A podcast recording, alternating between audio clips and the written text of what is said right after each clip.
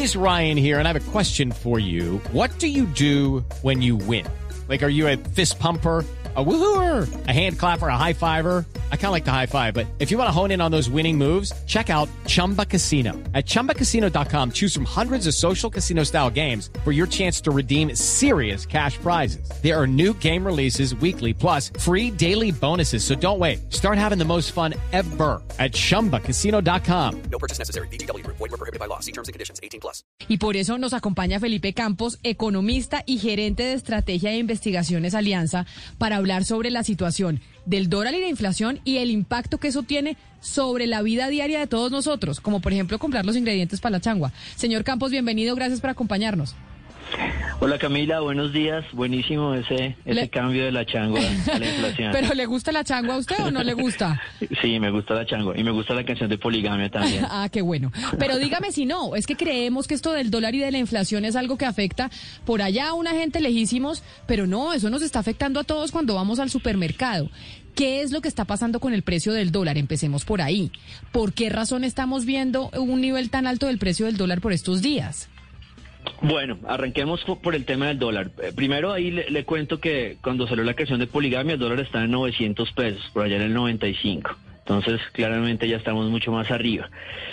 Eh, el dólar en Colombia este año está en el top 3 en el mundo, junto con Turquía y con Argentina, lo cual digamos que llama mucho la atención porque no es raro que Colombia esté sea una de las monedas más devaluadas. Es- hay años que nos toca porque el país es muy concentrado en ciertos productos, entonces cuando es para arriba eh, sube fácil.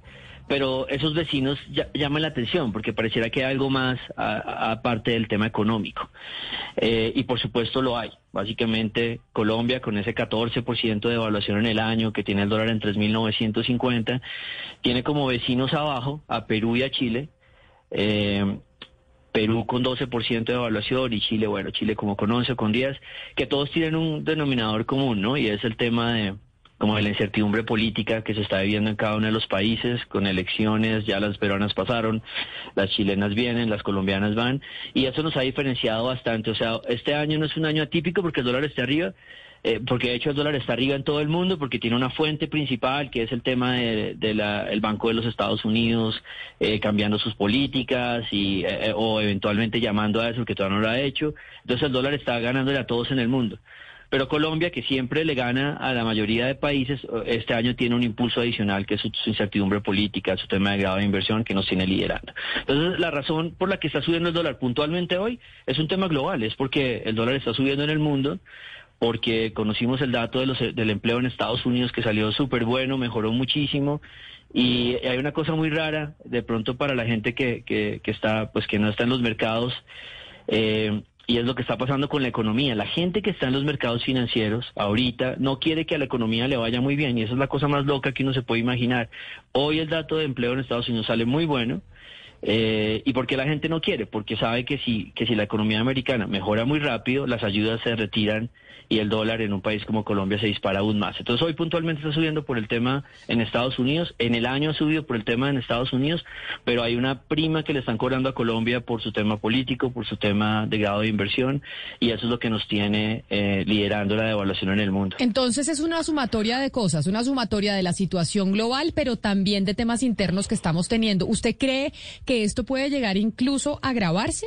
¿Que podríamos tener un aumento del dólar eh, mayor si vemos una recuperación eh, de la economía norteamericana mucho más rápido de lo que nos imaginamos? Sí, eso es como, eh, se vienen dos meses difíciles, todo el mundo está pendiente porque hay un par de anuncios bien importantes en, en agosto y en septiembre por parte del, Banco eh, de la Reserva de los Estados Unidos, de la Fed. Y es muy posible que este tercer trimestre sea de dólar eh, tratando de ir por encima de los 4.000 o, o superándolos, los 4.000 que estamos ahí al lado, ¿no? Eso no es una predicción como tan, tan arriesgada la que estoy haciendo. Eh, lo que yo sí creo es que hay un contraste, porque este año eh, resulta que también los, las variables que le hacen a la economía colombiana que le vaya bien, como el petróleo, como el café, todo eso están muy bien. Entonces, lo que nosotros estamos imaginando es que sí, que el dólar va a estar por encima de 4.000 un tiempo, el, sobre todo el tercer trimestre, pero que en el largo plazo es raro, es raro tener un dólar por encima de 4.000 y más bien... Eh, cuando Colombia pase como todo este bache, que no es solamente el tema de Estados Unidos, tenemos una reforma tributaria que tenemos que tratar de pasar.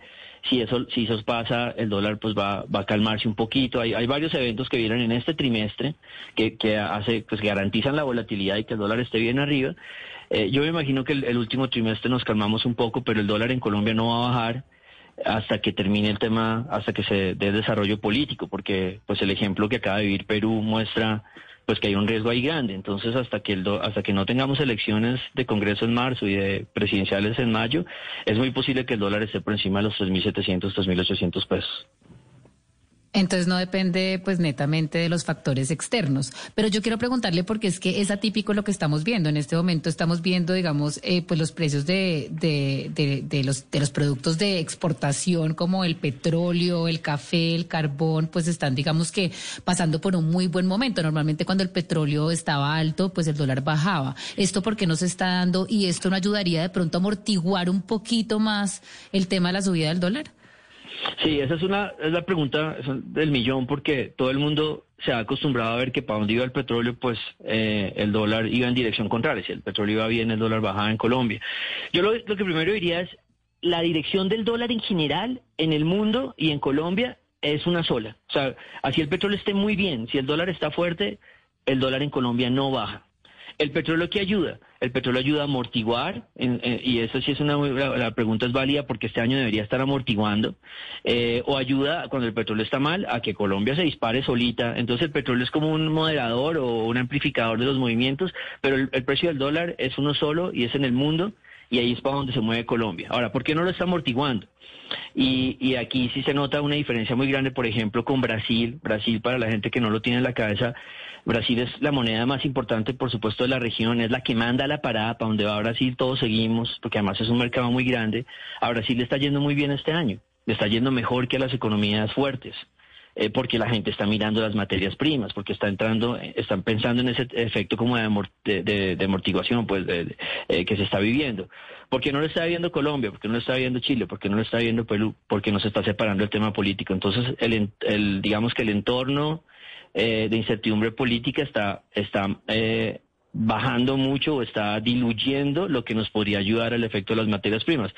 Ahora, lo que, lo que yo pienso es que cuando el tema de las materias primas, cuando el tema político se calme, la gente se va a dar cuenta que Colombia es un país diferente, con el petróleo a 70 o 80, que eso en pesos colombianos está altísimo, y, y si ustedes me dicen, hagan esas predicciones raras de largo plazo, que igual después uno nadie se acuerda si la hago, yo creo que el dólar va para 3.000 en dos o tres años, yo creo que el dólar va a bajar.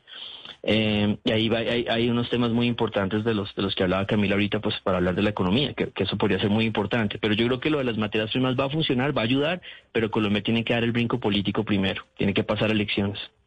Señor Campos, eh, usted nos habla de una afectación muy grande en muchos, en un rango de productos muy grandes, pero eh, digamos, las personas que nos están oyendo, si piensan en ir al mercado, en la canasta familiar, ¿hay algunos productos de la canasta familiar que pudiéramos decir que son menos afectados por esta volatilidad o que son completamente ajenos a esa volatilidad del dólar o todos, todos siempre indiscutiblemente quedan afectados? Digamos que no, no todos, pero de la canasta familiar el 30% es importado eh, de, de alimentos, o sea que uno sabe que que ahí hay varias cosas que nos van a pegar directo.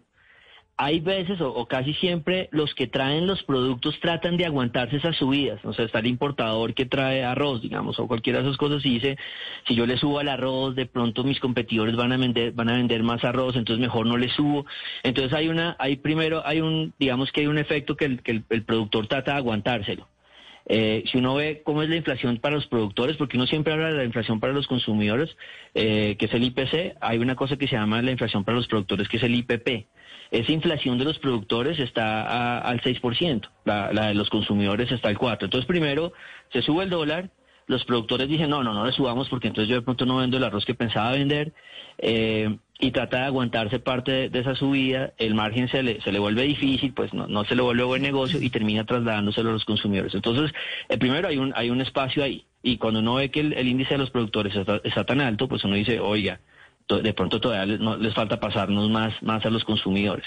Y por el lado de los consumidores, aparte de lo que uno importa de alimentos, que es la tercera parte, eh, pues hay muchísimos insumos. Entonces, eh, no sé, la, los granos que comen los, los, eh, las gallinas, eh, la soya, los, lo que utilizamos para sembrar, que, que necesitemos de pronto productos químicos. hay un montón de otros elementos que termina afectando al, al componente de alimentos y que, y que obviamente eh, es una influencia importante. Y además sumémosle que por ejemplo, no sé, la soya o algo así que, que uno termina importando está en precios históricamente altos, no solo el petróleo, ni es solo el café. Entonces hay dos efectos, el efecto del dólar y el efecto de, que los alimentos estén caros en el mundo y termina pues eh, pasando lo que está pasando en Colombia eh, en la canasta familiar. Con el no, y con el tema de inflación, porque justamente hoy el dato de inflación pues es preocupante, pues en la medida en que llegó al nivel más alto en cinco años. estamos, digamos, a puertas de que el Banco de la República decida subir las tasas de interés. La inflación que estamos viendo hoy es preocupante, digamos, eh, va a tener un efecto, digamos, a largo plazo en el bolsillo de los colombianos. Sí, ese es el, digamos, entonces uno dice, listo, ¿a mí por qué me importa el dólar? Bueno, ya les contamos, porque porque de una vez le pega su bolsillo, no es no es un tema de si usted tiene inversiones en dólares y todo eso, una vez le pega su bolsillo, eh, le pega a los precios, pero adicionalmente le quita margen al Banco de la República para mantener tasas bajitas, esas tasas de interés que uno va y pide un préstamo y entonces hace un negocio y trata de reactivar la economía, el Banco de la República ya no puede aguantar más. Ahora, no es solo el dólar el que, el que está subiendo la inflación, aquí vale la pena tener en cuenta eso porque, por ejemplo, un país como Brasil, que el dólar no se está subiendo este año, tiene la inflación al 8%. Un país como Estados Unidos, que no se le sube el dólar porque eh, es la moneda de ellos, tiene la inflación al 5,5% y Colombia está preocupada porque la tiene al 4, ¿no?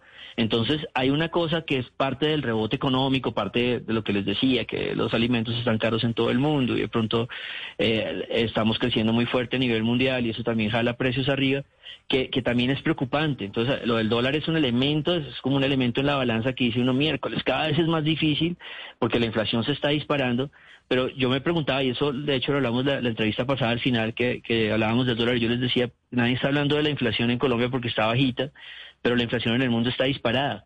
Entonces todavía la inflación en Colombia, el 4%, está bajita frente a Brasil 8, México 6.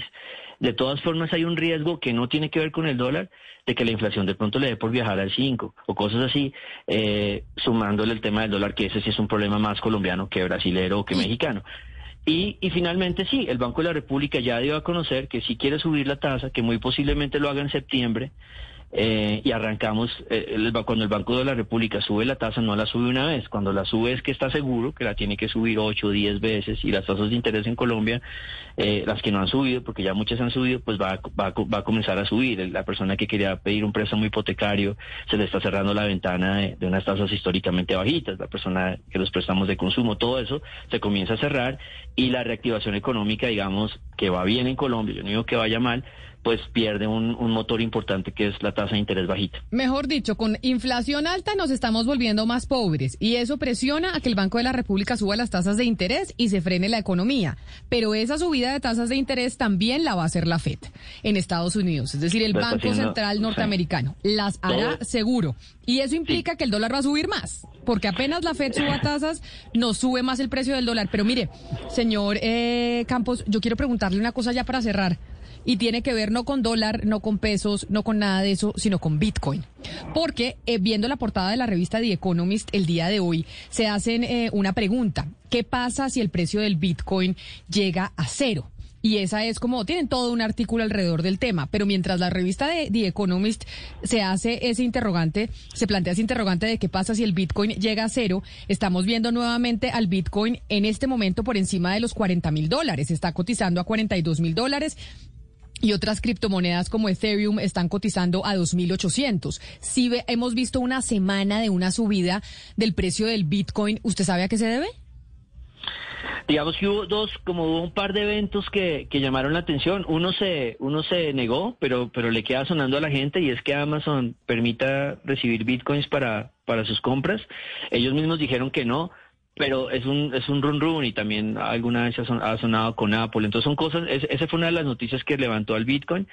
Y la otra es que hubo una reunión con estos eh, amos del universo acerca del Bitcoin, que es Elon Musk, el de Tesla y otra gente importante que hablaron de sus planes de largo plazo con las criptomonedas. Entonces sí, las criptomonedas hoy están otra vez disparándose eh, al mismo tiempo que el dólar se está subiendo. Entonces eso es raro porque eh, uno es un reemplazo del otro, pero sí fue un impulso bien grande que le dieron eh, estos, digamos, esas dos noticias eh, a, la, criptomoneda, que su máximo fue cerca de 65 mil, ¿no? Ahorita está en 42 mil. Entonces, bueno, habrá gente que está comprando otra vez, eh, con, digamos, con, pensando en que se pueda regresar a esos precios. Pues es Felipe Campos, economista y gerente de estrategia e investigaciones Alianza, hablando de la volatilidad del dólar y de la preocupación que tenemos hoy en Colombia por el eh, nivel eh, de inflación. Señor Campo, mil gracias por estar con nosotros y feliz día. Muy claro usted, eh, como siempre. Vale, muchísimas gracias y que estén muy bien. Una buena tarde y fin de semana. Hasta luego. It is Ryan here and I have a question for you. What do you do when you win? Like, are you a fist pumper? A woohooer, a hand clapper, a high fiver. I kind of like the high five, but if you want to hone in on those winning moves, check out Chumba Casino. At ChumbaCasino.com, choose from hundreds of social casino style games for your chance to redeem serious cash prizes. There are new game releases weekly, plus free daily bonuses. So don't wait. Start having the most fun ever at ChumbaCasino.com. No purchase necessary. BGW. Void were prohibited by law. See terms and conditions. 18 plus.